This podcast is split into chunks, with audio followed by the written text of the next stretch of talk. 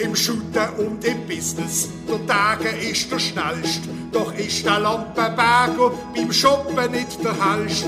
Zwei Liter Milch im Webshop, ein Klick schon ist passiert. Und schon hat er statt der Milch Dramen observiert. Basler Fasnacht ist vorbei. Der FCB und sein Chef David Tage sind immer wieder dran gekommen, hier vom Bank ähm, Hansli Bargeld. Willkommen im Penalty Podcast. Der Basilisk Penalty Podcast. Präsentiert von der Garage Keigel und den Nissan-Händler.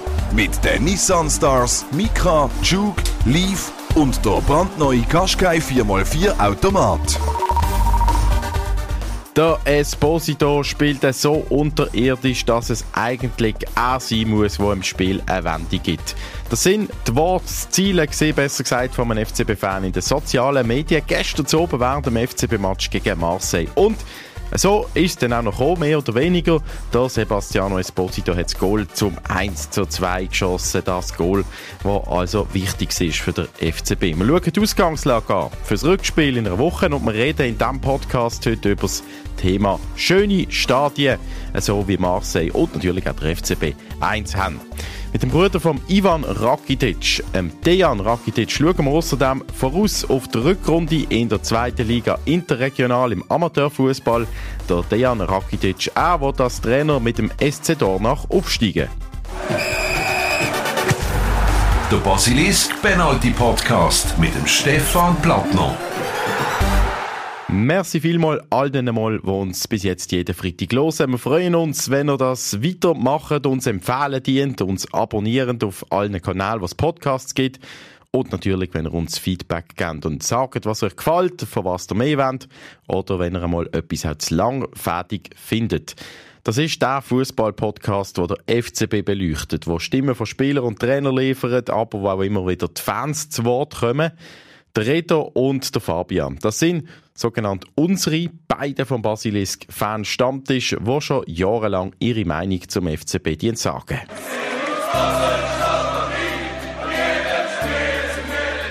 Kopf da willst du Meister werden. Ein Riesenmatch vom Heinz. Der Kasami steht glaube immer noch auf dem Feld und probiert ins leere Goaling den Ball reinzuhauen. Bei diesen Bierpreisen kann es nicht einmal schön saufen. Abartig geil gewesen. Es war einfach wieder geil gewesen. Häufig mit ein, zwei Bierintos. Nach einem Match um kein Wort und um keine kritische Analyse verlegen der Reto und der Fabian. Und gestern oben, kurz nach der Fasnacht, sind sie noch ein bisschen müde gewesen, aber sie haben den Match geschaut. Die 1 zu 2 Niederlage vom FCB im Achtelfinal von der Conference League, das Hinspiel gegen Marseille. Und da ist die Meinung von Fabian und vom Reto, einem Basilisk-Fanstammtisch. Ja, eine 2-1-Niederlage äh, im Marseille ist per eigentlich nicht so schlimm, aber wie kann man sich so dumm verhalten als Innenverteidiger wie der Belmar bei diesem Penalty? Ob es ein ist oder nicht, kann man noch diskutieren, aber der Spieler, der Gegenspieler schaut, ist mit dem Rücken zum Goal, musst du doch nicht so blöd reingumpen. Ja, und dann ist es einfach, was ist es? Äh, Marseille hat klar höher können gewinnen 2-1 gegen Marseille. Also ich persönlich habe mit einer 4-5-0 Klatsche gerechnet, das ist ganz klar. Aber wir nehmen das 2-1 sehr gerne mit. Vor allem die zweite Halbzeit habe ich ähm, sehr gut gefunden. Aber natürlich auch, muss man klar sagen, das Unvermögen von Marseille. Äh, die sind selber schuld, dass sie nur mit dieser kleinen Hypothek äh, auf Basel fahren, das müsste natürlich viel höher stehen. Äh, der Einzige, der mir extrem Angst macht in letzter Zeit, ist der Heinz Littner. Der floppt im Moment einfach nur vor sich an. Das ist, ja, mühsam. Natürlich hat er immer wieder zwei, drei Big Saves drin, aber ja, schlussendlich wirst du an den Flops gemessen. Nichtsdestotrotz, alles offen für die Heime. Einmal ist die Spannung noch da auf das Rückspiel, aber äh, da müssen sie schon ein bisschen mehr an sich glauben, ein bisschen mehr probieren und äh, halt auch die Sachen dann ausnutzen, wenn sie, wenn sie da sind und, und ein bisschen aggressiver ans Werk. Das ist die Meinung vom Basilisk Fan-Stammtisch. Und die beiden, der Reto und der Fabian, die sind nicht zu Marseille gesehen. Sie haben den Match am Fernsehen geschaut, aber ein Haufen andere Fans sind dort gesehen. Mit sieben Reisen gar sind die Fans auf Marseille gestern gereist, dann das Auswärtsspiel ins zweitgrößte Stadion von Frankreich, ins Stade Velodrome. Es ist ein spezielles Stadion von der Architektur her. Die Fans haben sich darauf gefreut. Für viele sind es nämlich so Auswärtsreisen auch immer wieder ein Erlebnis, um eine neue Stadt Stadt kennenzulernen und natürlich auch eben das Stadion. Groundhopping nennt sich das Hobby auch teilweise. Wie ist das für die Spieler vom Club selber bei so internationalen Auswärtsspielen in grossen Stadien? Wir schalten heute mit dieser Frage auf England, auf Bristol zu unserem regelmäßigen Gast, dem Tim Klose. Tim, du bist gerade unterwegs im Mannschaftsgar, äh, Auswärtsreise in ein Stadion. Eben, man hört es im Hintergrund, der Bus. Ähm, ihr fahrt auf Blackburn, äh, Punkto Stadion. Ist das ein schönes Stadion? Gefällt dir das, zum dort spielen? Ja, also es ist jetzt ich würde sagen, es ist nicht gerade das beste Stadion, aber es ist sicher äh, von der Tradition her sicher eines der spannenderen in England. Aber von denen haben wir viel. Also wo es sind natürlich viele Clubs in der Championship, die schon in der Premier League sind früher und äh, die haben halt auch sehr viele Traditionsstadien. Denen, äh, jetzt, äh, wenn man natürlich die Premier League ein bisschen anschaut, sieht man, dass viele auch investieren in neue Stadien, aber äh, in der Championship sind sie meistens noch ein bisschen älter. Also gut, die alte, schöne Stadien vielleicht eben auch. Es gibt ja viele Fans, die sind sogenannte Groundhopper, die gehen rumhoppen, Stadien anschauen, Städte, Vereine. Interessiert dich das als Fußballer auch so grundsätzlich, äh, die Stadien, die Architektur und so weiter? Ja, also ich habe jetzt eben Glück gehabt, dass ich immer wieder in verschiedenen Stadien spielen und dann ist es schon immer wieder interessant, die Architektur der jeweiligen Stadien anzuschauen und wie sich das auch ein bisschen anpasst zur Stadt äh, der Umgebung und äh, für was es überhaupt steht. Und äh, ich glaube, es ist immer wieder spannend. Aber ich mache mir dann schon mehr Gedanken um den Fußball schlussendlich. Eben, aber nimmt man das wahr, weißt, wenn du jetzt auch früher bei, bei anderen Clubs ein internationales Spiel hast oder mit der, mit der Schweizer Nazi, ähm, kriegt man da Infos vom Trainer, vom Staff zum Stadion, was einem dort erwartet oder ist es nur sportliche Vorbereitung? Nein, also meistens ist es eher nur sportliche Vorbereitung. Du selber tust natürlich schon ein bisschen wahrnehmen, was, das Stadion äh, ja, repräsentiert und wie viele Leute dort reinkommen, wie die Stimmung können sein und ähm, das ist sicher interessant, aber schlussendlich ist es wirklich eher die Informationen, die du kriegst, sind eher sportlicher ähm, ja, Weise geben wenn man in ein Stadion fährt, auswärts ein Match, ähm, was ist das geilste Stadion gesehen, das du je erlebt hast, gesehen hast, rein architektonisch oder auch stimmungsmäßig vielleicht? Oh, jetzt fragst du mich etwas. Äh, also ich habe paar, also ich habe Hamburg habe ich extrem schön gefunden. Ähm, Schalke habe ich einfach speziell gefunden, weil sie das Dach können auf und zu machen. Ähm, natürlich hast du dann das neue Wembley Stadion, wo einfach, also das ist unglaublich. Also Mhm. Es geht sogar so richtig Allianz Arena und noch, also eigentlich noch besser. Ähm, und dann äh, so, hast du natürlich die äh, Dortmund-Stadien und, und andere, wo du natürlich einfach auch Stimmung drin hast. Und, ähm, und sonst in der Premier League natürlich Liverpool und ähm, was haben wir noch so? Ähm, was ist noch spannend? Man City, wobei eben, es ist immer ein bisschen anders. Ich glaube, die Stimmung in der in den Stadien in Deutschland ist anders wie in England, würde ich sagen. Ja. Gibt es auch Stadien, wo du nie mehr willst hingehen willst, wo die Kabinen schlecht sind oder kein WC haben oder irgendetwas, was mal geblieben ist? ja, ja gut, weißt, wenn du gegen irgendwie jemanden im Cup spielst, der ein bisschen in einer Regionalliga spielt oder in League One hier jetzt in England, dann äh, ja, triffst du manchmal schon in Stadien ein, wo du denkst, ui, das wird jetzt ein spannendes Spiel werden. Aber äh, ja, da hast du das Glück, dass du vielleicht nicht mehr gegen die spielen musst, dass das nur so einmalig ist und dann ist das eigentlich relativ schnell auch wieder vergessen. Gut, dann wünschen wir dir einen guten Match in äh, Blackburn, eine gute Fahrt. Weiterhin vielen Dank, dass du da kurz ins äh, WC gegangen bist vom Mannschaftsbus, um mit uns zu reden. ich bin in der Jacke versteckt, dass man mich auch gut hört. Ja, ja, das ist super. Tim Klose, jede Woche immer bei uns mit seinem äh, neuesten Senf. Vielen Dank, guten Match, gutes Wochenende. Merci auch, gutes Wochenende. Mit in der Fasnacht innen bin ich gesehen, ähm, die Woche am Trommeln und auf der Gas und ich habe es nicht einmal mitbekommen. Ich muss zugeben, dass IB der Trainer entlohnt hat. Der David Wagner hat müssen gehen und der Matteo Vanetta wird bei IB vom Assistent zum Chef. Beim FC Basel ähnliche Situation. Der Guillermo Abascal vom Taktiktrainer, vom Assistent, also zum Cheftrainer geworden beim FCB. Bei Lugano hat es ebenfalls schon das Gleiche gegeben. In dieser Saison der Matteo Crocci Torti vom Assistent zum Chef geworden. Und natürlich beim FCB zuletzt auch das gesehen. Der Patrick Rahmen ist Assistent zuerst gesehen, dann Chef geworden. Und bei Luzern auch nochmal etwas Ähnliches gesehen. Wir reden hier mit meinem Podcast-Kollegen, mit Stefan Gutknecht, über den Begriff Interimstrainer. Sperrige Begriffe. Könnte man auch sagen, Notnagel, Feuerwehrmann oder irgendwie Zwischenlösung. Halt einfach ein eben, der nicht direkt der Chef wird, sondern eine Mannschaft muss stabilisieren. Absolut bewährtes Mittel im Fußball. Mein bestes Beispiel ist aus der Bundesliga. Ähm, bei Bayern München, da war der Hansi Flick der Assistent von Nico Kovac. Dort hat man sich dann von dem getrennt. Der Hansi Flick ist interimsmässig Bayern-Trainer geworden und hat das natürlich so gut gemacht. Ich meine, er hat alles gewonnen, was man kann gewinnen und ist dann zur fixen Lösung geworden. Zu England, äh, unser Schweizer Trainer Roberto Di Matteo, auch interimsmässig die Mannschaft übernommen, Champions League gewonnen, fixe Lösung geworden. Das hat er dann nicht allzu gut gemacht. Aber eben, ich meine, wir kennen auch beim FCB Interimstrainer, der plötzlich dann der Chef geworden ist. Logisch, eben. Der Patrick Rahmen, bei dem ist es so gesehen, geholt worden, dann als Assistent und dann zur Nummer 1 aufgestiegen, rund ein Jahr dann gesehen. Oder eben, wir erinnern uns noch an das beste Beispiel, der am meisten Erfolg hat, Heiko Vogel natürlich, der beim Thorsten Fink Assistent gesehen ist und nachher in der Champions League für Furore gesorgt hat und dann eben auch belohnt worden ist mit einem fixen Vertrag als Cheftrainer. Ist ja meistens auch eine reizvolle Aufgabe für den Interimstrainer, wobei es auch nicht äh, einfach ist, würde ich sagen.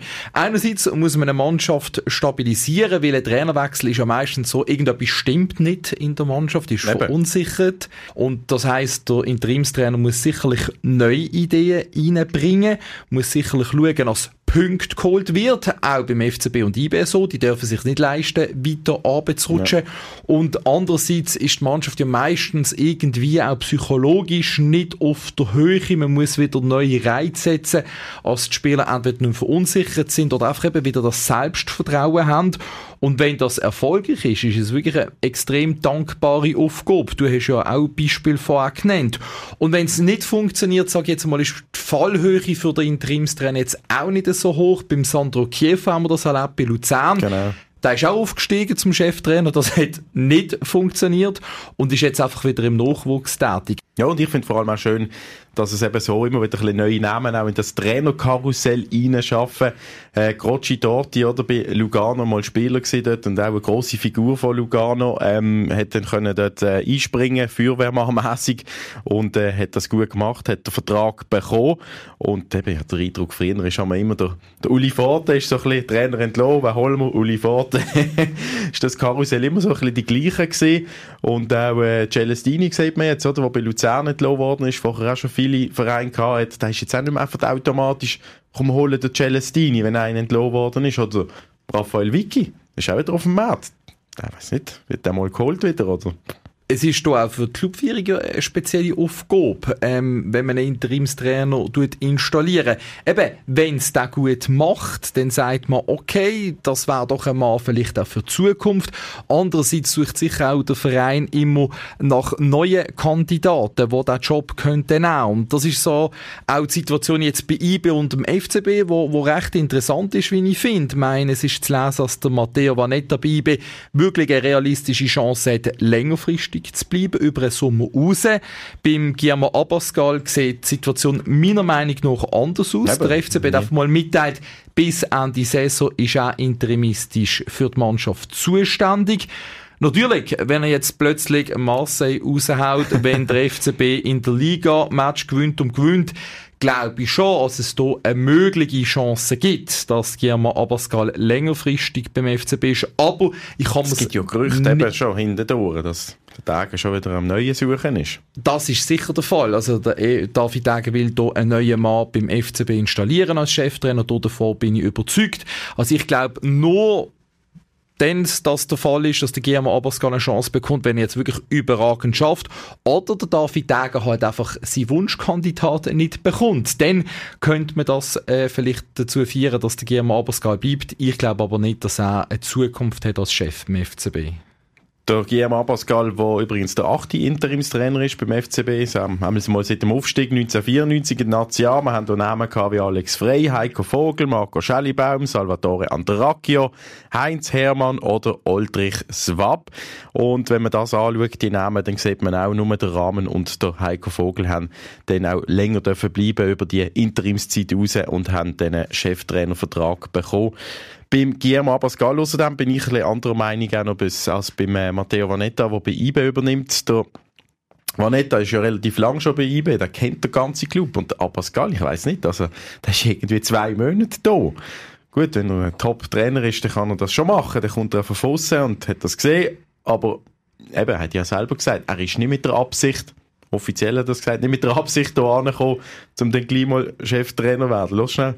No, No, for sure. Uh, I I coming here to help the team to to know the club, but uh, in my mind, never, never, never, never. I thought, okay, I go there and never, never, never, never. Yeah, yeah, yeah. And for this reason, I, I never go in the I never went in the in the bench. Also eben, sie gehen nie in die, Bank runtergehockt, weil er nie die Absicht hatte, der Cheftrainer oder sich irgendwie dort äh, aufzuspielen in die Richtung. Also ich habe das Gefühl, da ist in eine Situation auch gekommen, Rahmen weg, Smiljanic auch weg und äh, ja, wer macht's? Hä? Guillermo, hast du noch Lust? Ja, aber schlussendlich als junger Trainer, wenn einem so eine Chance angeboten wird, dann muss man auf zugreifen. Darum völlig logisch, dass er Ja gesagt hat. Vielen Dank, Stefan Gutknecht, für deine Einschätzung. Danke dir.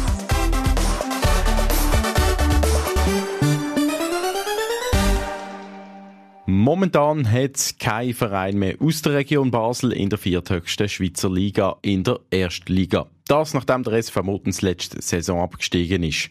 Das ändert sich ziemlich sicher wieder auf die nächste Saison. In der Zweitliga Interregional da dominieren gerade vier Mannschaften aus der Region und es gibt das ja dann auch gerade zwei Aufsteiger. Zoberst nach der Vorrunde ist der SC Dornach, dann der BSC Old Boys, dann Concordia und dann der SC Binnigen. Der erste und der zweite steigt in die erste Liga auf und jetzt am Wochenende fängt die Rückrunde an. Die beste Ausgangslage hat also der SC Dornach, das mit dem Trainer Dejan Rakitic. Er ist seit dem Sommer 2020 dort. Vorher ist er beim NK gesehen, in Möhlin.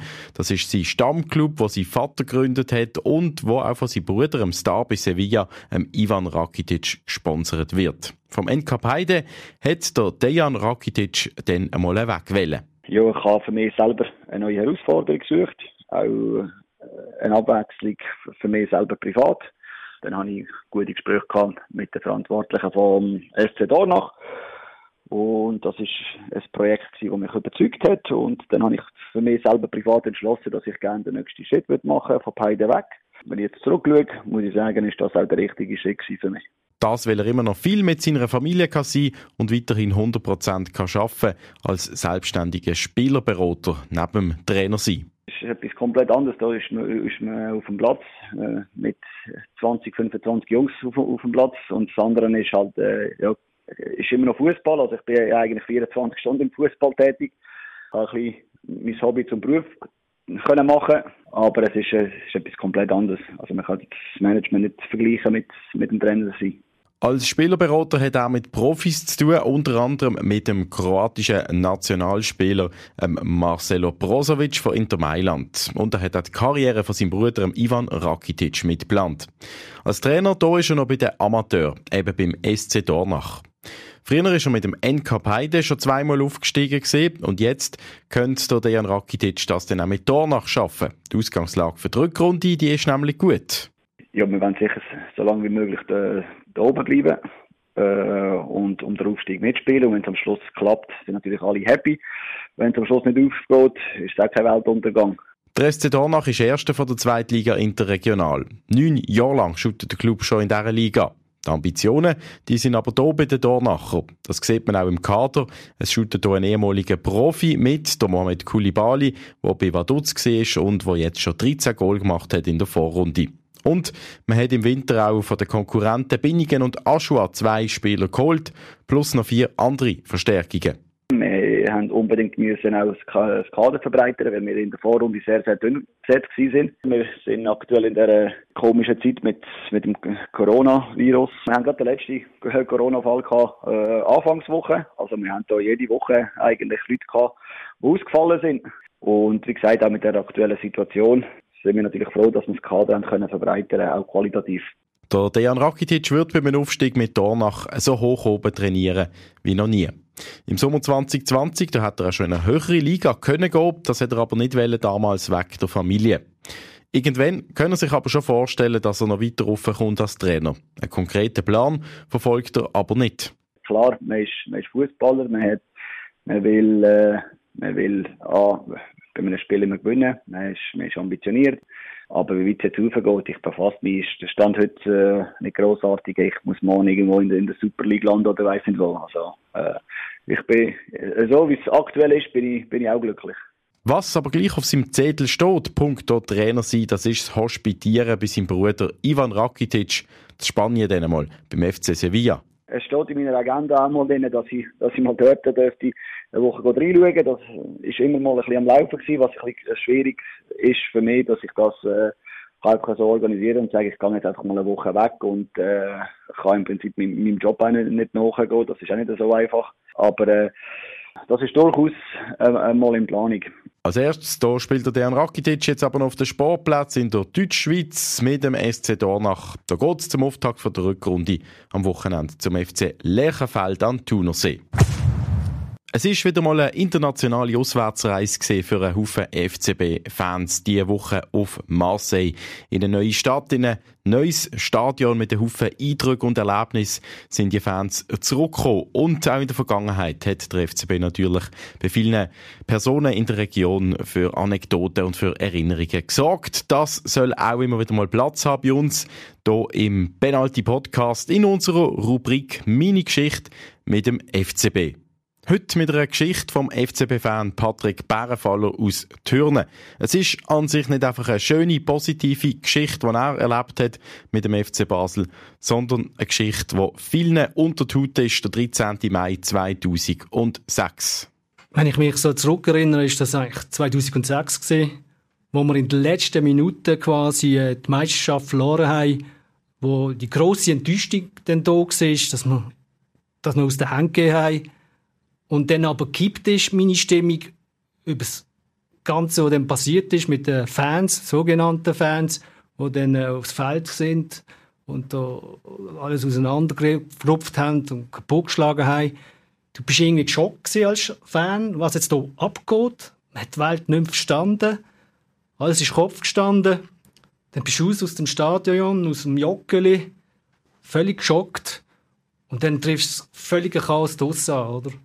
Und was mir dort so geblieben ist, ist dann das, dass ich irgendwie auf einen los bin. Ich hatte natürlich ein paar Bierchen Intus gehabt, muss ich auch sagen, aber eigentlich immer noch bei Verstand. Äh, bin auf einen los zugegangen, so einen also Hooligan. FCB-Fan sogenannten ja, eigentlich. Ja. ja, kann man sagen. Und dann habe ich, das war maskiert und einen Baseballschläger in der Hand gehabt. Und im rückblickend ist vielleicht ein bisschen fahrlässig aber ich bin so hässlich dann auf die eigenen Leute, haben das Zeugs abgerissen und äh, Baseballschläger weggenommen, weggeworfen, haben dann die Maskierungen weggerissen, Kapuzen weggerissen. Kollegen von mir hinter dran haben gesagt, hey, hör auf, spinnst du eigentlich? Aber ich bin so hässlich und dann haben gesagt, was das soll. Es soll mir einen Grund sagen, was das rechtfertigt, das ganze Verhalten. Und der war so baff. Der hat keine Antwort geben Und ich habe gesagt, komm, ein Argument, nur eins. Und dann kannst du weitermachen. Und er ist wortlos oder? Und das ist mir irgendwie so geblieben, effektiv. Meine Geschichte mit dem FCB, das ist die Rubrik, wo wir die Geschichten hören von den FCB-Fans immer wieder hier im Basilisk Penalty Podcast. Und wenn auch ihr so etwas habt zum Erzählen, sei es etwas Negatives, wie der Patrick Bärenfaller heute, aber es darf auch etwas Positives sein, dann nehmt Kontakt mit uns auf via basilisk.ch. Dort könnt ihr auch alle Ausgaben vom Penalty Podcast jeweils anhören. Nächsten Freitag gibt es dann die nächste. Würde mich freuen, wenn ihr auch dann wieder dabei seid. Der Penalty Podcast von Basilisk. Jeden Freitag oben neu auf allen Podcast-Plattformen. Präsentiert von der Garage Keigel und den Nissan-Händler. Mit den Nissan Stars, Micra, Juke, Leaf und der brandneue Qashqai 4x4 Automat.